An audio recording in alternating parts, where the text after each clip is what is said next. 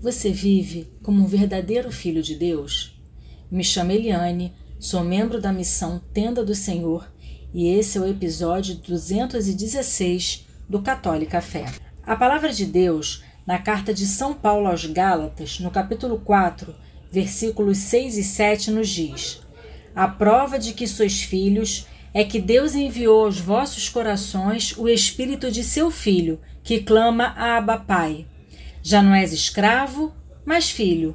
E se és filho, então és também herdeiro por Deus. Deus nos tornou seus filhos e herdeiros. Nós herdamos o seu reino através de Jesus. Não é mérito nosso, mas puro amor e misericórdia de Deus. E apesar disso, nós teimamos em viver como escravos. Teimamos em viver uma vida medíocre.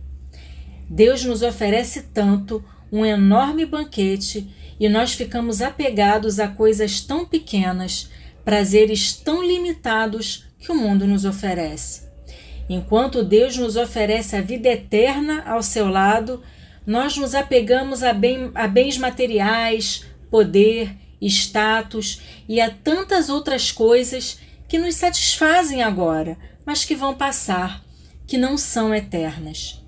Não é errado buscar coisas prazerosas, coisas que nos satisfazem, fazer viagens, buscar êxito profissional, batalhar por uma vida mais confortável.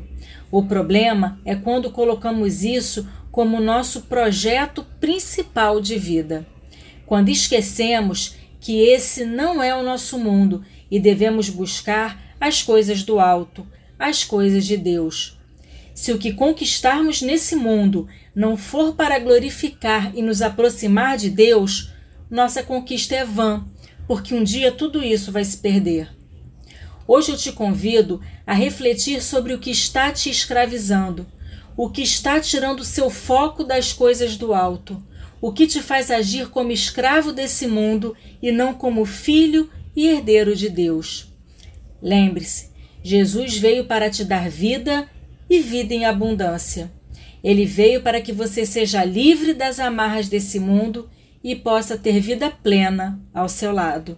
Um beijo, Deus te abençoe e até o próximo episódio.